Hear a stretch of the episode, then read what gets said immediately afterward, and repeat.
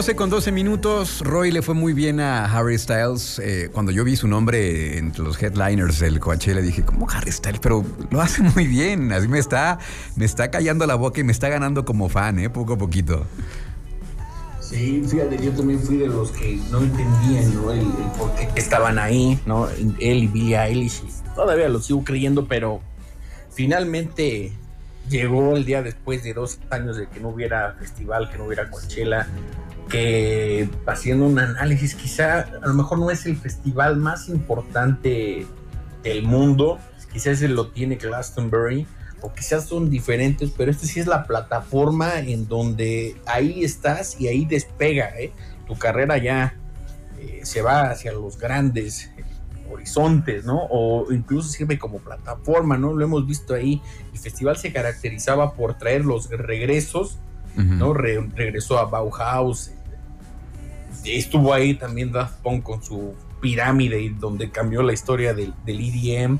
En fin, eh, sí parece, o sí creo yo que para estar ahí hasta arriba, ¿no? Digo, nosotros no somos los curadores, pero tienes que tener algo, ¿no? Y parece que por lo pronto pues, Harry Styles lo, demostró, ¿no? El viernes pasado él se presenta los viernes, hay que recordar que Coachella se lleva a cabo dos fines de semana, hoy es, hoy comienza el segundo día y pues aprovechamos porque hay muchos mexicanos que van, la verdad es que eh, son, son muchos los, los que de aquí van. Aprovecho para saludar a mi amiga Cintia que seguro allí anda cubriendo el festival como parte de un medio.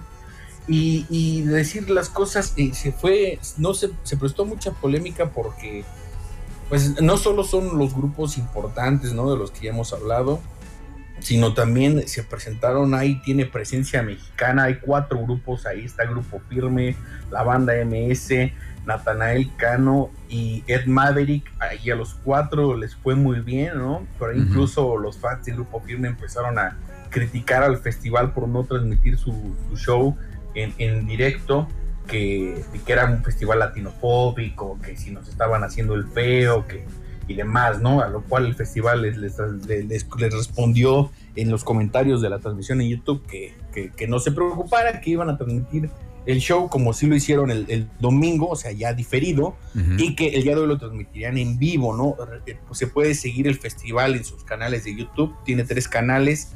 Esta ocasión es diferente, ¿no? El fin de semana pasado son muchas presentaciones pero este fin de semana ya no son tantas las presentaciones, tienen otras opciones que le llaman el, un festival ya curado, ¿no? Incluyen entrevistas con los artistas, incluyen este como pues, detrás de cámara, ¿no? Y los, los, los shows más grandes, esos sí los van a seguir transmitiendo en vivo, como es hoy el de Harry Styles, mañana el de Billie Eilish y el domingo el de Swedish House Mafia y The Weeknd. Pero a los mexicanos que fueron les, les, les está yendo muy bien y por aquí comentábamos fuera del aire qué implicaba, ¿no? Que estén estos grupos allá. Realmente hay un interés por acercar este tipo de música a, la parte más de Estados Unidos, o son muchos los latinos. Eh, eh, ¿Quién sabe qué, qué haya detrás, no? Yo pienso que lleva ya un rato eh, esto, esto ocurriendo, ¿no? Primero incluyeron a Caifanes, luego estuvo Café Tacuba, está Austin TV, pero yo creo que es parte, el hecho de incluir este sonido regional mexicano es parte de reconocer que es un, sonido que está haciéndose cada vez más fuerte por los latinos allá.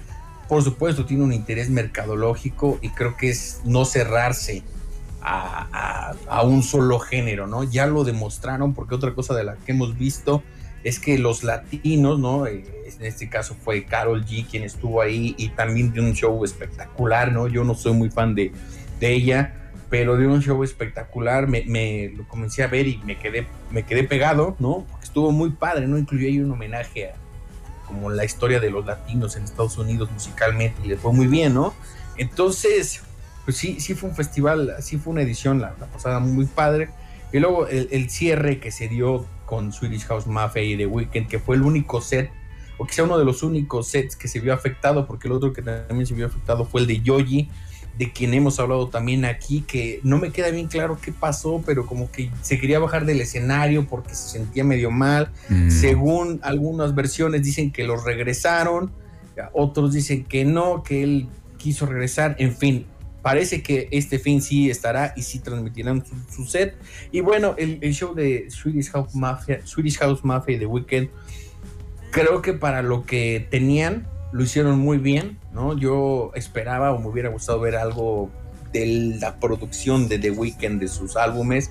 No llevaba nada y uno lo entiende, ¿no? Cuando te avisan con dos semanas de anticipación, pues es difícil tener una producción lista, ¿no? Eh, no sé qué va a incluir esta gira, los sets, pantallas y demás, moverlas, la construcción de eso mismo, porque su gira arranca hasta dentro de mes y medio, casi dos meses, pues uno lo entiende, ¿no?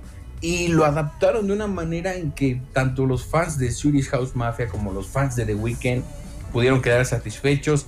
Eh, el escenario sencillo, ¿no? Traía como un aro, como si fuera una dona de LEDs arriba con unas luces que se movían y que arrancó con los primeros 40 minutos con, con Swedish House Mafia y después entraron ahí con estos eh, remixes que le han hecho a The Weeknd y después se queda The Weeknd tomando como el control del, del, show. Y la verdad los, los arreglos musicales que él hizo eh, en vivo estaban muy padres, eh, incluso las canciones más tranquilas como Offen tenían un plus electrónico que sonaba muy muy bien y ya por ahí en la parte final pues incluyeron a esta canción que se llama Moth to a Flame que, que, que tocan tanto The Weeknd como Swedish House Mafia, entonces la verdad fue un, super show. Yo espero volver a verlo este el domingo. También lo van a transmitir. Pues luego esperar, a lo mejor pronto anunciará ya, ya la gira. Muy bien. Y la sorpresa, medio sorpresa decías, sorpresa sí, sorpresa no. La presentación de Arcade Fire, el, ya con, con este nuevo álbum que están por lanzar en mayo, ¿no? Sí, no estaban anunciados en el festival, en el cartel, en el line-up pero los incluyeron ya en los horarios y todo el mundo se preguntó por qué. Y resulta que tiene, no me queda bien claro, a mí no me queda bien claro, no, discúlpenme. Pronto tendremos más información al respecto, pero están peleados con, con Ticketmaster. No se llevan bien, por alguna razón no pueden tocar en Los Ángeles. Entonces querían ya presentarse en vivo y se dio la oportunidad de tocar en Coachella. Y entonces eh, tocaron, digamos, de manera sorpresa. Yo pensé que iba a ser a lo mejor algo medio esporádico, medio como diferente y no, salió la banda completa, bueno, sin, sin Will Butler porque se salió de la banda, solo queda Win y Regine y eh, los Richard Parry y tienen por ahí un nuevo músico con unas rastas que le da una vibra diferente al grupo y tocaron padrísimo, la verdad, tocaron todos los éxitos, tocaron parte de estas nuevas canciones, muy padre, muy enérgico su, su set, creo que también están este fin de semana, así que pronto se vendrá seguramente una gira de Arcade Fire, Luis. Muy bien. Y además que siempre son muy queridos en México, ¿no? Siempre les ha ido muy bien, donde esas bandas consentidas por los mexicanos. Pues vamos a escuchar esto, que es lo más reciente que han sacado, The Lighting, eh, The Lighting 2. Es Arcade Fire. Estamos platicando con Roy Rojas en este viernes de nueva música en Trion Live.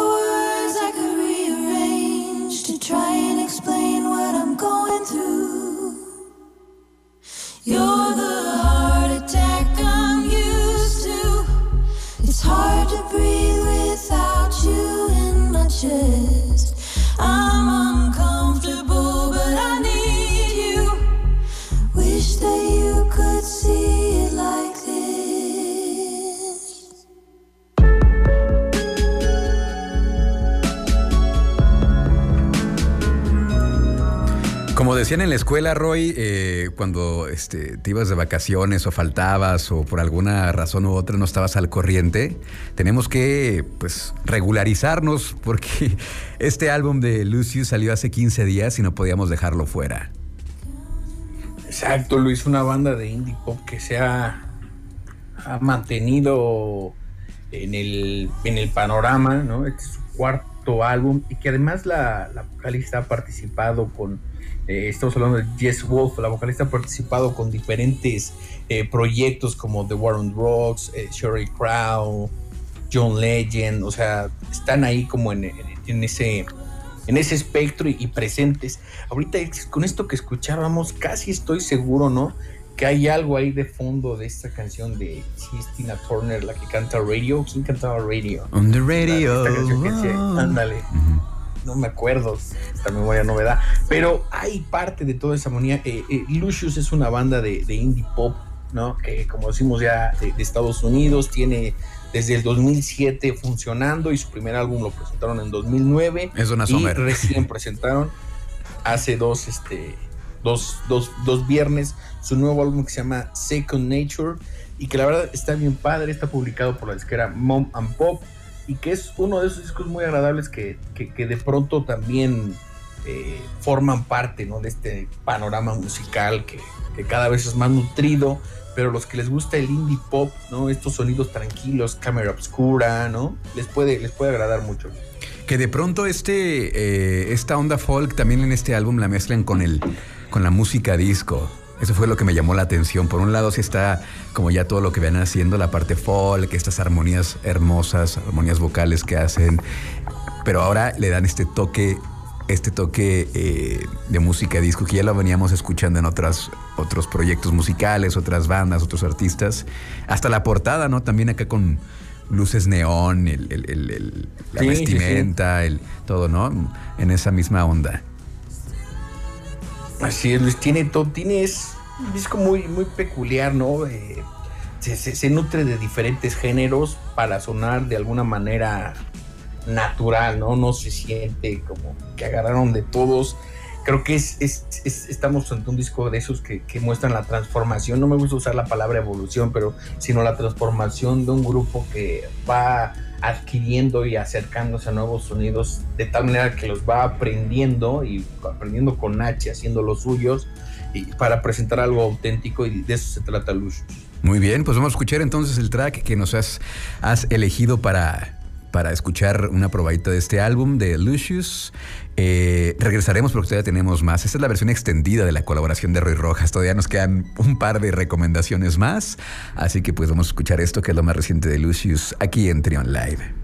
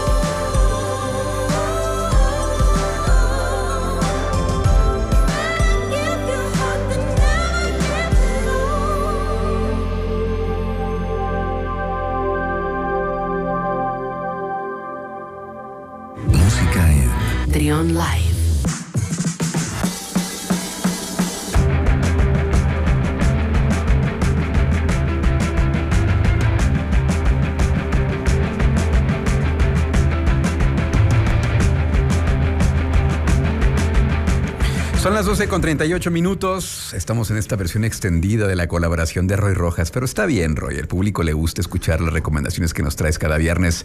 Eh, escuchamos de fondo a The Smile, este, este proyecto de Tom York, que ya lo habíamos comentado en otra ocasión. Sí, yo me hago una pregunta, ¿no? La verdad, y se la hago al público que nos escucha. Es, ¿Tú podrías, y el público nos escucha, diferenciar a la música de, esta, de, de la nueva banda de Tom York, del proyecto que tiene en solitario, de lo que hace con Radiohead? Porque a mí me suenan igual, no es que sea malo, ¿no? Pero mi teoría, ¿no? Es que el espectro musical que tiene Radiohead va desde el post-grunge, ¿no? Con su primer disco hasta la parte de electrónica del Kid A, la parte más ambiental y eh, la parte ya con más percusiones del King of the Limbs, en fin, su espectro es tan amplio que creo que ya lo tienen prácticamente cubierto todo. Entonces hacen algo y dices, ah, esto ya lo escuché acá, ¿no? Y bueno, eso es lo que, lo que yo creo. Lo que no, no, no encontré yo en The Smile es que tienen es la banda que forma Tom York, Johnny Greenwood y el baterista de Sons of Kemet, que es una banda de jazz, Tom Skinner. Pero lo que no he encontrado en la música de The Smile es justo esa batería de jazz, ¿no? Por lo menos yo no la, he- no, la noto, ¿no? Y, la verdad sí esperaba, eh, cuando se anunció esta colaboración, yo me imaginé que iba a ser algo muy donde la batería iba a marcar mucho, iba a estar muy presente, me imaginaba algo muy como 2 plus 2 it's, it's equal to 5, ¿no? Algo así, no lo tiene, pero eh, anunciaron el día de ayer su, su próximo, ah, más bien su álbum debut, que se llamará, si mal no recuerdo, es como A Light Attraction, no, A Light for Attraction Attention, y presentaron una nueva canción como parte de ese sencillo que se llama Free in the Knowledge y que la verdad a mí me conquistó. Es una canción muy, muy bonita. A mí me recuerda mucho a las partes de, de Radiohead más ambientales, pero al mismo tiempo combinándolo con las partes más acústicas, ¿no? Las partes de, del disco de bands como eh, Fake Plastic Trees o eh, ¿cómo se llama otra que viene? No, no recuerdo el nombre, pero esa parte donde la guitarra acústica está muy marcada y al mismo tiempo estas partes donde hay unos violines de fondo marcando ahí como un ambiente muy nostálgico. Eh, así me recordó y de verdad que la canción está muy bonita. Ojalá al público le guste, ojalá a los fans de Radiohead le- les guste. Y, y ahí queda, Luis. A ver cuándo se estrena el nuevo álbum, que se, se estrena el 13 de mayo. Ya lo comentaremos a ver cuál es el resultado de estas 13 canciones que presentarán. Muy bien, pues vamos a escuchar entonces este, el más reciente sencillo de The Smile, que se llama Free in the Knowledge, aquí en el Viernes de Nueva Música. Y regresamos ya para despedir con la última recomendación que nos trae Roy Rojas aquí en Trion Live.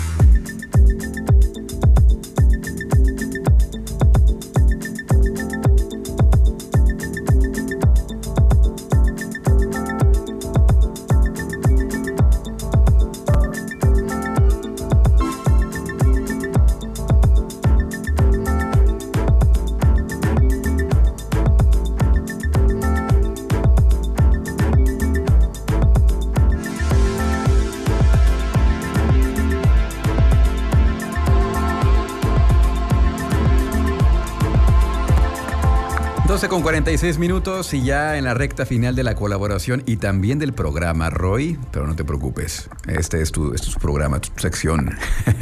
Estamos escuchando a Axel Bowman con esto que se llama Nowhere Good. Cuéntanos.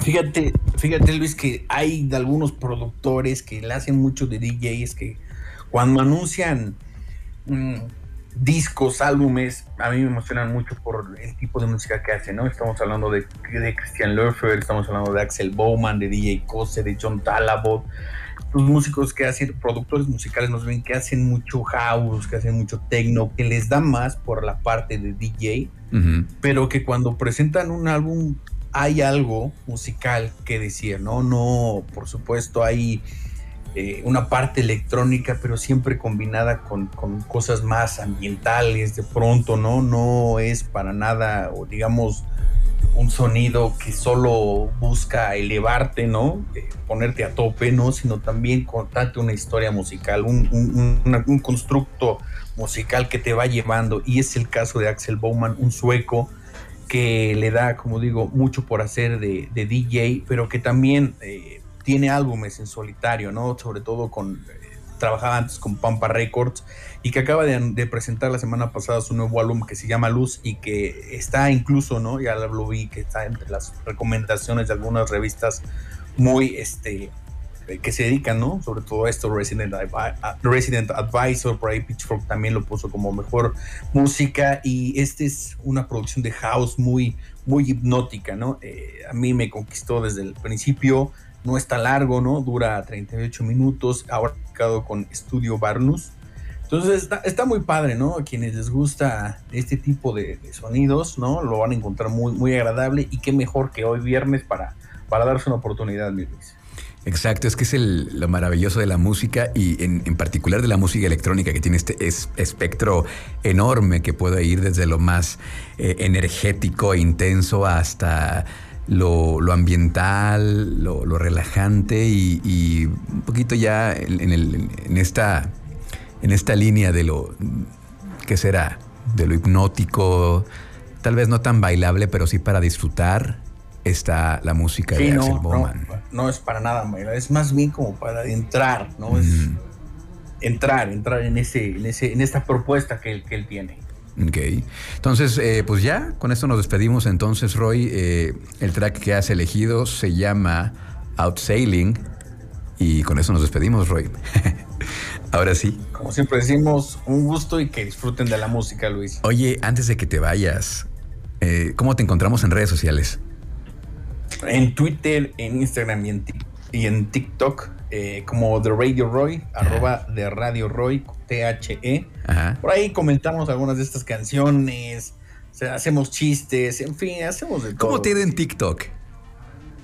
Bien, bien, la verdad es que ahí va, va funcionando, ¿no? Lo más interesante, creo yo, es la dinámica que se puede hacer eh, cuando no hay hate, ¿sabes? Cuando no hay tanto hate, cuando se, se puede armar una discusión, ¿no? Hice uno acerca de lo que comentamos acá de los discos y que cómo está aumentando la venta de vinilos y de quiénes son los que están comprando vinilos, ¿no? Yo decía que mi teoría es que la generación eh, los, la generación, los millennials eran, porque ya ahora en este punto ya tenías el capital económico para comprarlos, que eran costosos. Pero habría quien decía, es que yo soy generación Z y también los estoy comprando y compro los de Bad Bunny. Yo no imaginaba, no sabía que Bad Bunny también vendía vin- vinilos y caros, no, ¿no? no sabía. Entonces, ese tipo de cosas te va dando como luz y se, y se presta a abrir el panorama, ¿no? Pero cuando hay, te digo, cuando hay hate, pues es, es difícil, ¿no? El caso de, de- de- de la Rosalía que hoy anuncia su segunda fecha en Ciudad de México. Y yo lo que decía es un álbum bueno, pero de pronto se empieza a perder, ¿no? Es un poquito inconsistente, tiene un par de temas que a mí me, me resultan medio bastante suaves para la producción tan agresiva que tiene y entonces los fans eran, no, no, no, te iba a dar like, pero ya mejor no, estás Mm. mal, no entiendes, y es como de... Ese tipo de cosas ya no se prestan al debate ni abren el panorama. El otro día no sé qué dije de, de Coldplay, o sea, no era nada, solamente una observación. Eh, pues se me fueron encima en Twitter todos los fans de BTS. Porque pues ya sabes que colaboraron con BTS y, y hubo error. Entonces mejor silencié la conversación, dejé Twitter un ratito y ya, no pasa nada. Bueno, ya nos vamos entonces. Eh, cerramos con esto de Axel Bowman que se llama Outsailing. Gracias Roy, un abrazote y acá nos escuchamos el próximo viernes con más recomendaciones musicales Roy. Hasta luego y súbanle volumen. Gracias, ya nos vamos. Yo soy Luis Oleg. Eh, mañana, no, sí, mañana sábado, acá estamos de regreso a partir de las 10 de la mañana con más de Trion Live. Toño Ríos estuvo en la operación. Eh, recuerden que el playlist lo van a encontrar en las historias de Instagram y en Twitter, arroba Luis Oleg, ¿sí? Ok, aquí estoy, eh, aquí estoy así, esto de Axel Bowman, Outsailing, aquí en Trion Live.